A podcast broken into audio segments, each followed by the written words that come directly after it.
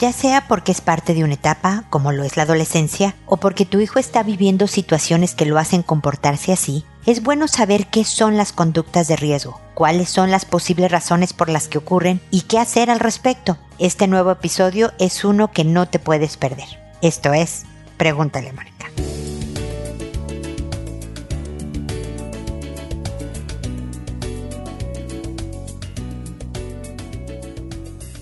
Bienvenidos amigos una vez más a Pregúntale a Mónica. Soy Mónica Bulnes de Lara. Como siempre, feliz de encontrarme con ustedes en este espacio en que hablamos de conductas peligrosas, conductas de riesgo. ¿Cuáles son las conductas de riesgo? Bueno, desde las que le hacen un daño a la salud física, como fumar, drogarse, tomar alcohol, como las que son actividades en particular, tanto iniciar actividad sexual, cómo manejar a altas velocidades con o no edad de manejar, cómo, no sé, si usan patineta, estarlo haciendo en avenidas transitadas, en pendientes muy inclinadas. El nombre lo dice, es cualquier conducta que podría poner en riesgo el bienestar físico y o emocional de los hijos. Ahora, ¿por qué ocurren?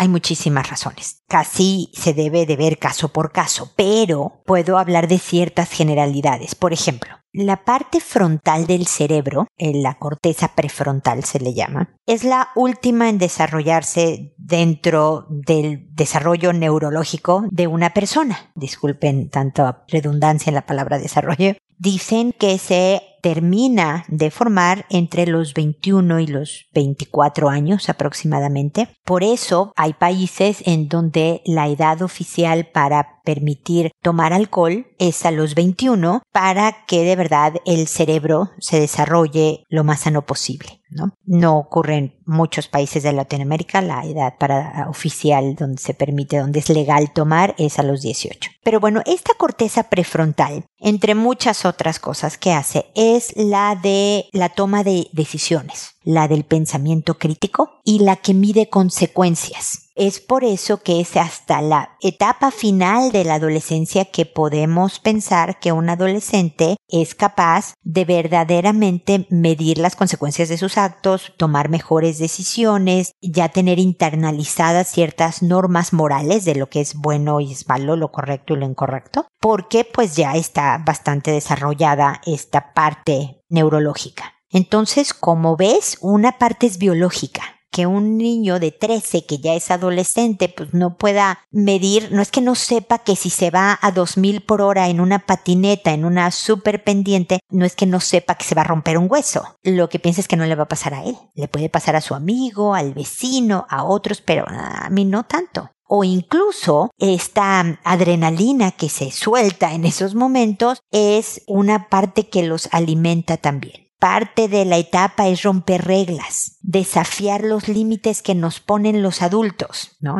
nos ponen como si yo fuera adolescente, pero es parte de lo que hacen los jóvenes, ¿no? De, de decir, me dijeron que no tomara, pues permíteme, voy a tomar. Quiero saber qué es eso, cómo ellos sí toman, qué se siente, me han dicho, bla, bla, bla. Entonces, una parte es biológica, las hormonas también entran en juego para crear impulsos que cuando no se han desarrollado por completo el control de impulsos, también es en la segunda etapa de la adolescencia, de los 17 en adelante hay un mejor control de impulsos, pero depende del joven. Hay hombres, mujeres que a los 21 siguen siendo muy adolescentes y toman de más y están en actividades sexuales de mucho riesgo, etcétera, etcétera. Y hay otros que desde los 16, 15 están tranquilos y tomando decisiones buenas y prudentes. Es decir, todo suena muy aburrido para los jóvenes, estas palabras que estoy diciendo. Por eso digo que es caso por caso, porque tú me puedes decir, ay, Mónica, perdóname, tú dices que a partir de los 17 ya, y el mío, por eso es caso por caso, hay que analizar. Hay factores biológicos, hay factores de crianza, cómo los educaste, si fuiste desarrollando en ellos esta responsabilidad,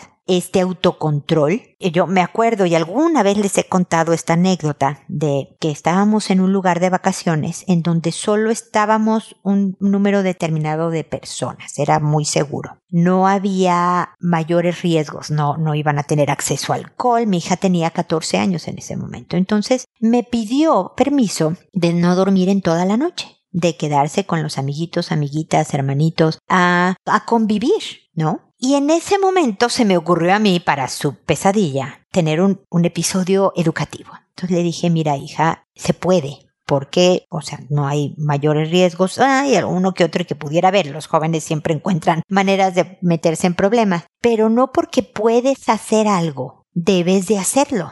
Has convivido con estos amigos todo el día, ahora mismo es tarde, se desvelaron. Ya, hay un límite. En ese momento la hija de 14 le caí pésimo. No quiero decir que me odió porque odiar es algo muy fuerte, pero le caí fatal. Me repeló horrible y que yo no entendía nada, que yo, que, qué horror, ¿no? Y no sé si ahora no he tenido esa conversación con ella ahora que es una mujer de 26, ¿no? Si se acuerda y si ahora la valora, no lo sé, no me importa tampoco. Lo que veo es que ahora, y no por ese episodio, sino quiero pensar que por muchos otros, toma decisiones prudentes, incluso si va a tomar riesgos, son calculados no, no es irresponsable, pues. Entonces, es parte de la estrategia educativa lo que nosotros podemos hacer para desarrollar en un hijo mayor pensamiento crítico, mayor medición de consecuencias. O sea, tú le ayudas a que su cerebro conecte esas neuronas más rápido.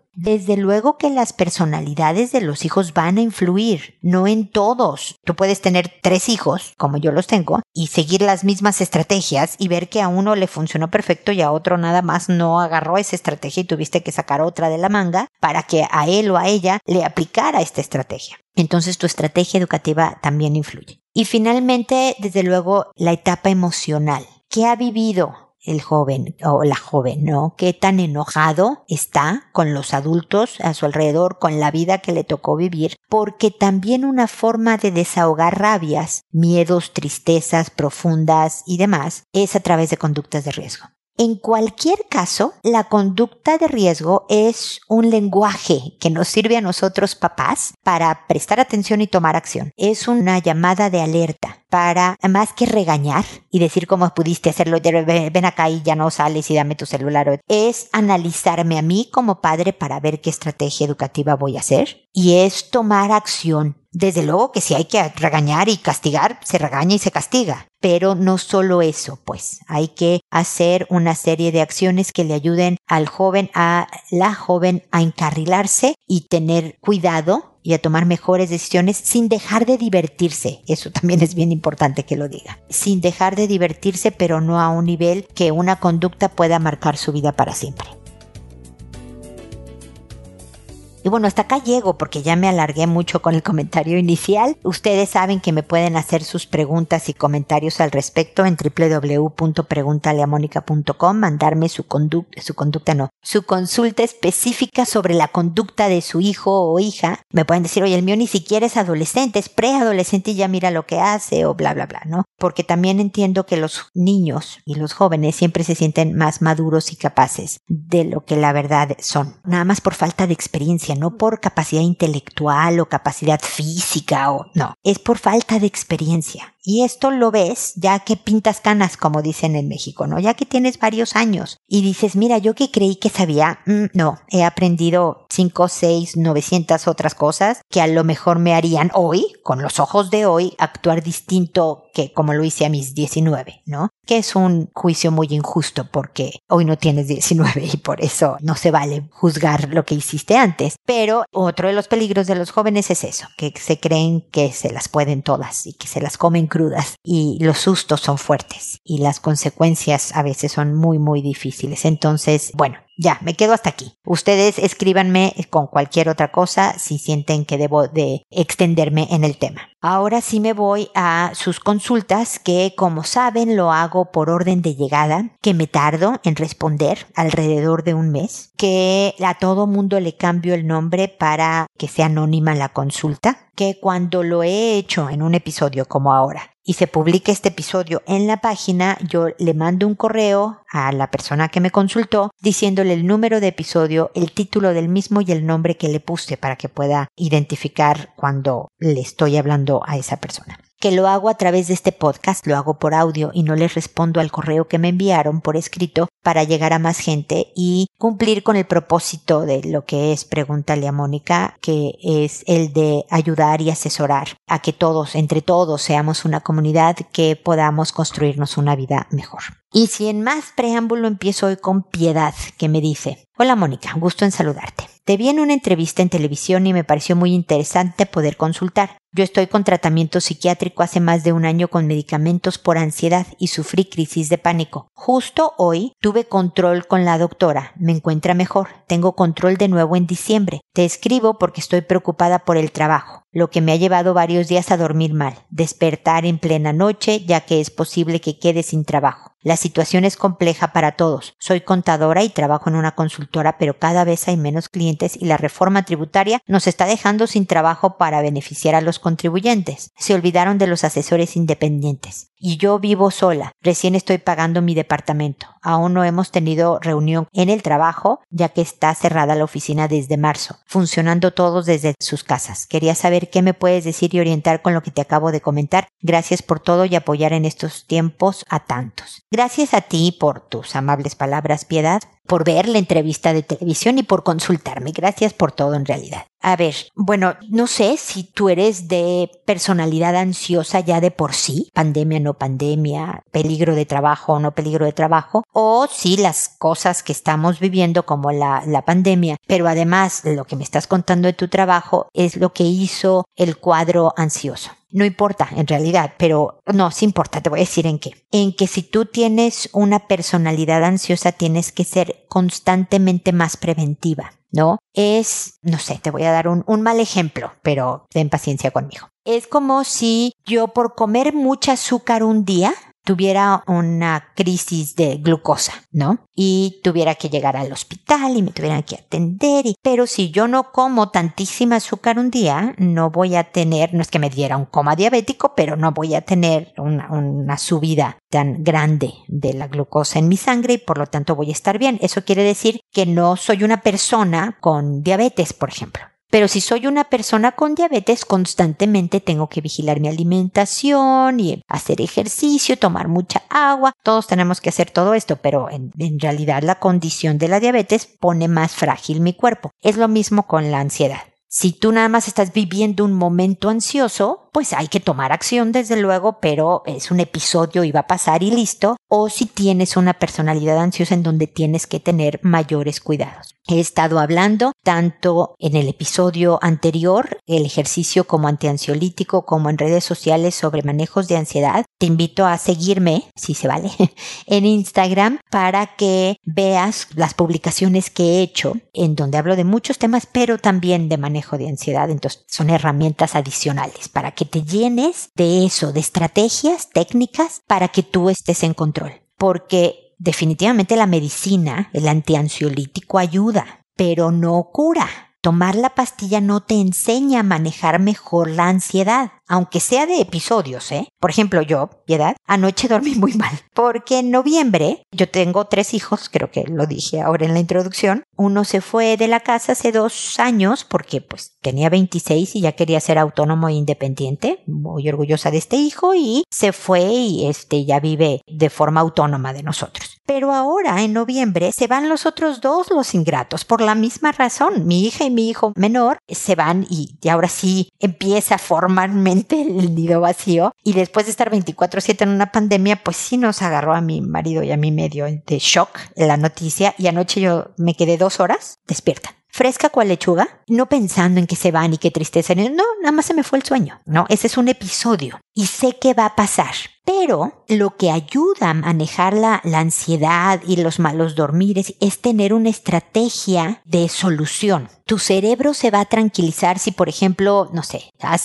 tenido simulacros contra incendios en tu edificio. Tu cerebro de alguna manera está tranquilo porque sabe qué camino va a tomar en caso de una emergencia. Bueno, mi invitación es a que tú vayas haciendo un plan o a reinventarte como contadora. Fíjate lo que yo, yo soy psicóloga. ¿Cuándo has visto que una psicóloga tenga un podcast? ¿no? Un programa de radio tipo eso en internet que además voy a cumplir 15 años en un ratito, en unos días. Cuando hace 15 años podcast era nada más una palabra difícil de pronunciar, lo sigue siendo, pero nadie sabía qué era, porque no era que yo me quisiera reinventar, yo nada más quería un programa de radio, ¿no? Pero hay veces que tienes que salirte de lo típico que hacen los que hacen lo que tú haces para tener opciones de trabajo. Entonces, ahorita que todavía tienes chamba, te lo estoy diciendo en mexicano, mi querida Piedad, no sé de qué país seas tú, ve viendo si por internet puedes empezar a dar asesorías, ofreciendo tus servicios, abriendo tu perfil en Instagram de servicios contables, o sea, ya que tú has sido trabajadora, consultora independiente, tienes las tablas como para aguantar no estar en una empresa. Desde luego puedes buscar empleo en la parte de finanzas de cualquier empresa, también hay muchas cosas. Pero ese es mi punto, el que tú ya tengas alguna solución. Desde luego que la incertidumbre, el no saber qué va a pasar en el futuro, provoca ansiedad y tus sueños van a estar inquietos. Es normal y lo normal no se cura, piedad, desafortunadamente puedes ayudar a que sea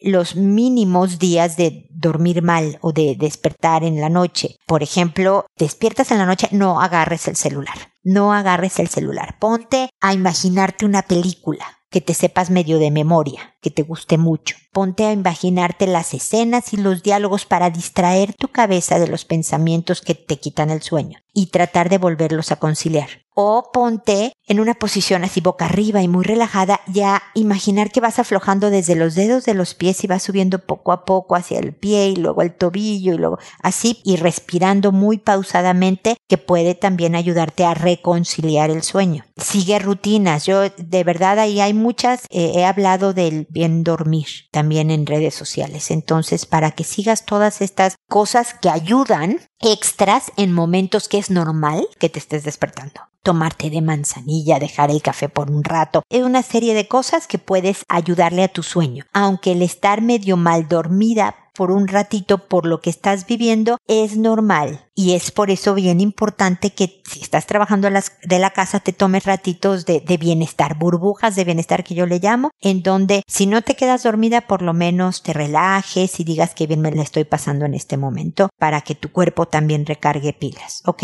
Piedad, espero que me sigas escribiendo para poderte acompañar en este momento y espero de verdad que mis ideas te ayuden a saber cómo manejar esta difícil situación la que te encuentras, pero que con suerte será pasajera y estarás bien. Rosetta, por otro lado, me dice, no puedo dormir de noche, estoy de duelo, ¿necesito tomar medicamentos? Mira, muy relacionado será por la entrevista de televisión que me llegaron preguntas relacionadas con el sueño. También di una entrevista sobre ansiedad y me llegan preguntas. Ya que me llegan varias del mismo tema, sé que es por la entrevista de televisión. Mira, las medicinas ayudan. Yo soy primero de tratar naturalmente de provocar cansancio y sueño de provocar en mi cabeza las mismas hormonas que ayudan a que yo me quede dormida o que esté más tranquila y demás. Lo que estaba hablando con piedad hace un minuto, ¿no? De tener una rutina. Paso uno, me pongo la pijama. Paso dos, me lavo los dientes. Paso tres, me recojo el pelo. No sé lo que hagas en la noche, Rosetta, pero tratar de que todas las noches hagas lo mismo, más o menos a la misma hora, porque tu cerebro va entendiendo, ah, ya va a ser la hora de dormir de Rosetta. ¿No? Si todas las noches haces lo mismo, de verdad tu neurología va a ir agarrando una rutina y va a reaccionar en concordancia. Entonces una rutina. Lo que me oíste mencionar de dejar el café, cosas azucaradas en la noche, porque eso también acelera. Té de manzanilla, de tila, de valeriana, hay melisa, hay varias hierbas que también ayudan a, a relajarte. Tener una aplicación se llama Calm como calma, pero sin la A final, que te cuentan historias, oyes sonidos muy relajantes y demás, regular la respiración, hacer ejercicios de, de afloje, ¿no? De, de aflojar músculos en la cama, también concilia el sueño, antes de tomar medicinas. El duelo también es una razón normal por la que el sueño puede verse afectado. Lamento de verdad mucho tu pérdida. Va a pasar tiempo para que poco a poco, de manera gradual, conforme vayas procesando el duelo, tú también recuperes la suficiente calma como para volver a dormir de noche. Si sientes que duermes muy pocas horas, menos de cinco, por ejemplo, si te ves muy irritada durante el día, obviamente cansada, peleándote con todo mundo, con problemas alimenticios y demás, sí, un ratito de ir al doctor por un antiansiolítico, tal vez un, no un antidepresivo a lo mejor, pero sí algo que estabilice mejor los ánimos, te pueda servir por una temporada corta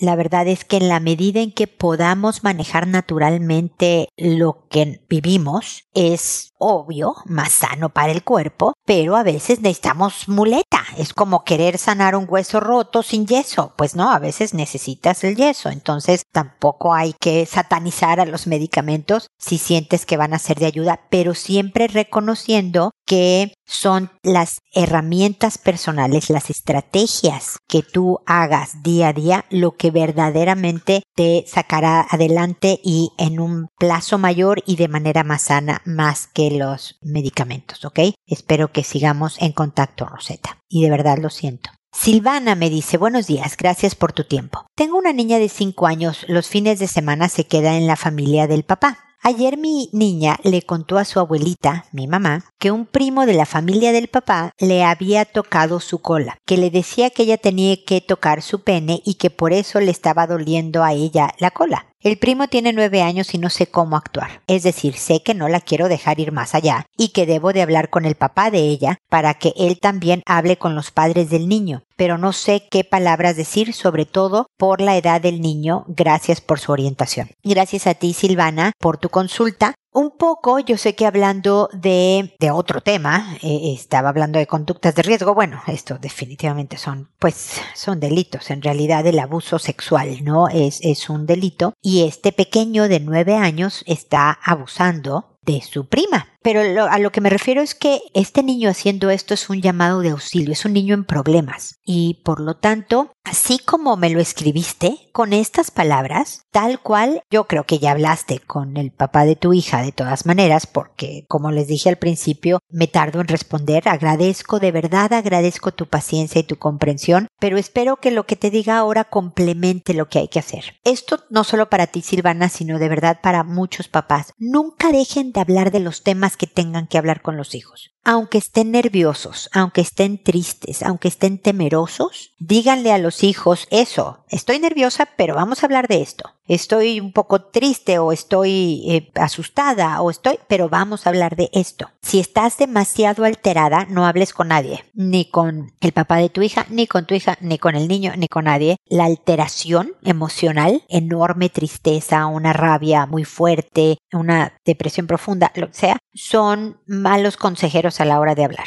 Puedes decir cosas que luego te arrepientas, puedes manejar la situación de una manera que no fue efectiva. Así que lo mejor es estar tranquila. Pero yo espero que sí hayan hablado no solo con los papás del niño, sino con el niño presente. El niño debe de saber que se sabe, porque eso lo va a frenar también debes de felicitar a tu hija por haber contado a su abuelita, por haber denunciado, esa es la palabra, denunciar algo que está mal es bien importante y se debe de recompensar con alabanzas y alegría y cariño y admiración y respeto y decírselo con estas palabras, no con efectivo, no con premios, no con, o sea, no en físico de regalitos, ¿ok? Pueden planear hacer cosas juntas, ¿no? Oye, porque eres muy buena y, muy inteligente al decir cuando alguien le está faltando el respeto a tu cuerpo y a él mismo se está faltando el respeto, Vamos a preparar la comida juntas. A los cinco años se divierten muchísimo de cocinar con el papá o con la mamá. Vamos a ir a un parque juntas. O sea, no le das una muñeca, pero pasas tiempo con ella, pero como en festejo del orgullo que sientes por haber tomado una buena decisión tu hija. Eso hay que reforzarlo mucho y aprovechar, que estoy segura de que lo hiciste, para hablar sobre el autocuidado, sobre el que nadie te debe de tocar, sea tu primo, sea un sacerdote, sea un policía, sea tu papá, sea tu abuelo, quien sea, nadie que los doctores lo hacen siempre con alguien más presente, una enfermera, tu mamá, bla, bla, bla, ¿no? Que ella con cinco años siempre va a estar su mamá presente, pero es importante hablarlo, ¿no? Y con él no debe de ir, no debe de ir porque este niño parte de lo que yo estaba hablando de, la estrategia educativa de desarrollar el autocontrol, porque él a los nueve años lo que puede pasar es que esté en acceso de contenidos inadecuados para su edad y quiera ponerlos en práctica con la primita o que le estén haciendo algo a él. Incluso el ponerlo a ver lo que le hacen a otros, eso también es abuso sexual. Entonces, el niño está en problemas porque está viendo cosas que no debe o le están haciendo cosas que no deben de ocurrir o algo está pasando y no ha desarrollado el autocontrol, ni la denuncia, ni el, la toma de buenas decisiones. O sea, aquí hay un tema con los papás y un tema con el primito pero no se debe de, o sea, el dejar de ir a su casa para que tú estés a salvo no soluciona. Este niñito puede seguir atacando a otras niñas y a otros niños y hasta que un día llegue a la cárcel porque ya tiene 18, lo denunciaron y lo metieron a la cárcel por pedófilo, ¿no? Entonces hay que ayudar también a este niño y a los papás, ojalá tomar conciencia. Si los papás se ponen, no, ¿cómo crees tú? Acusas y resulta que tu hija es muy inocente, hiciste lo que tenías que hacer, no la vuelvas a llevar a esa casa se acabó el tema. O sea, tampoco puedes obligar a los papás a que hagan lo que tristemente no van a estar dispuestos a hacer. Yo espero que no. Yo espero que no reaccionen así, sino que como cuando te dicen, oye, tu hijo hizo esto mal, es importante el tomarlo con calma y analizar qué está pasando. A veces sí, te pueden llegar con información falsa, pero el negarlo y mi hijo es incapaz de hacer esto, te puede llevar sorpresas y te puede evitar formar en algo importante a tu hijo. Yo me acuerdo hace mil años cuando descubrí que mi hijo mayor, porque pues obviamente lo descubres con el primero, ya decía mentiras. Yo juraba que no, que mi hijo, el angelito de mi vida, la luz de mi corazón, no contaba mentiras, pues por Dios, ¿no? Era y descubres que sí. Entonces, es mejor como tomártelo con calma y analizar sí, ¿no? Ah, ah, para luego tomar acción a decir, no, mi hijo no miente, mi hijo no miente y nunca jamás educarlo en este tema de las mentiras. Así que suerte, mi querida Silvana, lamento que tu hija haya pasado por eso. No sé si la llevaste al doctor, incluso ya que hayan pasado semanas, no importa. Llévala al pediatra un chequeo general, nada más para saber que no se lastimó algo importante de su físico con las tocaciones y demás del primo, ¿ok? Siempre la primera acción es ir al doctor a ver que todo esté en orden y luego ya seguir con todas las demás acciones. Espero que sigamos en contacto. Teresina me dice, hola, ¿cómo está? Quería hacerle una consulta. ¿Por qué se habla de relaciones tóxicas si a veces es lo que más vemos? ¿Cómo se puede identificar que mi relación no es así? ¿O cómo saber cuál es el amor verdadero? ¿Hasta qué punto debemos amar? ¿O tal vez no amamos y solo es costumbre? Tengo esa duda. Nos enseñaron de pequeños del amor de Disney, felices para toda la vida y eso no es así. O por ejemplo contigo pan y cebolla. En fin, ¿cómo saber que tomamos el camino correcto? Tengo esa duda, ¿me puede ayudar? Ay, Teresina, pues yo espero que pueda darte algunos puntos para tu reflexión y tu toma de decisiones. Yo no puedo decir, no, sabes que lo tuyo, Teresina, es costumbre, empaca y vete, ¿no? No tengo idea, ¿no? De qué estamos hablando, porque ni siquiera me estás diciendo de quieres ver si en tu relación es costumbre, es amor o es amor tóxico y demás. En una relación normal, incluso buena, Teresina, vas a tener etapas en que dudes si tomaste el camino correcto.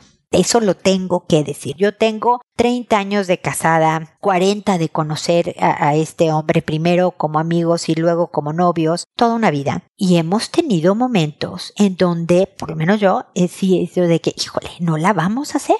Esto no me gusta y no veo camino de solución en este momento. Y luego retomas y cambias estrategia y hablas y no hablas, pero haces y, eh, eh, eh, ah, y seguimos adelante construyendo una, hasta ahorita, te puedo decir que hasta el día de hoy, una buena relación Teresina. No es perfecta, no es de Disney. Yo no soy ninguna princesa encantada, él no es un príncipe azul. Hay cosas que no me gustan de él, hay cosas que a él no le gustan de mí, pero hay mucho más bueno que malo y me siento más bien con él que si no. Y creo que esos son los indicios. Si en tu relación hay miedo, si en tu relación te sientes rebajada, ¿no? Que los comentarios, que a veces son directamente agresivos, a veces son agresión pasiva, como velados, te sientes rebajada, de poca importancia, minimizada, burlada, en donde estás constantemente tratando de lograr su aceptación, en donde sientes que sufres. Hay nuevamente, Teresina, es complicado porque la vas a pasar mal en una buena relación de pareja también. Va a haber etapas de sufrimiento. Sería muy irreal decirte, no, hombre, las buenas relaciones jamás. No, no es cierto. Incluso en las buenas relaciones, alguien va a decir alguna burrada que pudiera rozar lo tóxico, ¿me explico? Pero es cuando ya es un patrón de conducta, cuando va más allá, cuando ves que el otro no o la otra no pone de su parte, no tiene ninguna intención en aceptar, en asumir la responsabilidad de sus actos y de trabajar en los cambios hay cosas que por más que intente vuelve a tropezar, ¿no? Uno o el otro. Podemos volver a tropezar en la misma piedra porque es nuestra personalidad o porque... Pero ves los intentos y ves que se dio cuenta antes y, te pide disculpas o tú te das cuenta antes, eh, o sea, más rápido de lo que te dabas cuenta antes y pides disculpas porque otra vez lo volví a hacer. O sea, me explicó, ves los esfuerzos positivos de mejora entre los dos, pero hay muchísima aceptación dentro de un amor en una relación larga hay mucha costumbre también. Vemos como muy negativa la costumbre, Teresina. Como qué horror, estamos acostumbrados uno al otro. A mí, yo, Mónica Bulnes, a lo mejor tú no estás de acuerdo conmigo, Teresina. Me parece delicioso estar acostumbrado. Me parece muy bonito que haya tan familiaridad que me hace falta cuando no estás aquí. Por eso ahora que se van los hijos y que yo traigo el nido vacío que les hablaba hace un minuto, es también porque tengo la costumbre de tener gente aquí rondando en la casa, ¿no? Cuando antes nada más iban al trabajo o a la universidad y no estaban en todo el día, bueno, sabía que volvían y esa costumbre de movimiento, más ahora que es 24/7, también es buena. Hay muchas etapas en donde no sientes amor, y otras etapas en donde vuelve a resurgir. Todo eso es normal, Teresina. Lo que es peligroso es cuando sí es tóxico, cuando hay estas sensaciones muy negativas y de anclaje que te arrastran para abajo. Esas o el miedo. A mí vivir con miedo es algo que yo no podría definitivamente. Esas son las líneas, pero espero haber sido clara en esto de que es muy delgada la línea y pueden cambiar con el tiempo hay muchas cosas que sí es contigo pan y cebolla, que si yo me comprometí y que eres difícil, si escogiste una persona difícil y tú te comprometes a, mira, sabiendo que eres difícil, voy a aprender a manejar lo difícil, pero sin humillarme, sin hacer indignidades para mí, no, sin someterme como persona, pero voy a lidiar contigo difícil. Eso es contigo pan y cebolla. Eso es verdadera aceptación. No es ya cambia para que dejes de ser difícil y yo pueda, porque no va a cambiar. El difícil no va a cambiar. Tú puedes con todo derecho, Teresina, decir yo no puedo ya con esta difícil. A lo mejor la vecina te dice, ay Teresina, qué exagerada. Por Dios, no es tan difícil, el mío es peor de difícil. No, no importa. Es tú, Teresina, qué puedes o no aguantar, porque ya te sientes que tu dignidad humana está siendo infringida pero también hay veces que puedes decir, ok, como es pan y cebolla, no es que sea pan y cebolla como somos pobres y no tenemos que comer, pero aquí me quedo contigo. Es en el trato muchas veces el pan y cebolla. Cuando decimos, eh, justo ayer estaba en una sesión con una, es una terapia de pareja, pero ahorita los estoy viendo de manera individual trabajando con cada uno. Y él quiere que ella vuelva a trabajar para que ingrese dinero a la casa y para que tenga un proyecto y ella se está tardando, tiene veintitantos años de no trabajar porque se quedó en casa con los hijos y organizando y administrando la casa y le da miedo y le da susto y le da flojera y le da de todo, ¿no? Y, y él ya quiere velocidad, es ya, supera, no entiendo qué rara, ¿por qué no puede? Si, no da tanto miedo, le ha trabajado obviamente toda su vida y parte de lo que yo le hablaba a él es el, aunque para ti sea incomprensible, el darle su tiempo y el ser apoyador y ser lo que ella necesita, no lo que tú crees que ella necesita, eso es el contigo pan y cebolla, esa es la aceptación esos, en las buenas y en las malas, esas son las malas. El que ella no haga las cosas en las velocidades y de las maneras que tú quieres y lo tengas que aceptar con amor. Fíjate, Teresina, qué difícil. Esas son las malas. Y eso es lo que habla de una relación que tiene futuro o no. Y puede decir este hombre, ¿sabes qué no? Yo veo que ella no quiere y yo no estoy dispuesto a e irse y separarse y ni hablar. Está en su derecho. Pero si no es nada indigno, si no es nada que de verdad atente a tu bienestar físico y emocional, tú puedes decidir cuál es tu pan y cebolla y trabajar para hacerlo mejor y de verdad tener buenas épocas con las cebollas que se presenten en la vida. Espero haber sido clara, Teresina, y espero que mis comentarios te ayuden en tu reflexión. También me encantaría que me volvieras a escribir diciéndome qué piensas, ¿ok? Así que espero que sigamos en contacto y espero, amigos, que nos volvamos a encontrar en un episodio más de Pregúntale a Mónica y recuerda siempre, decide ser amable. Hasta pronto.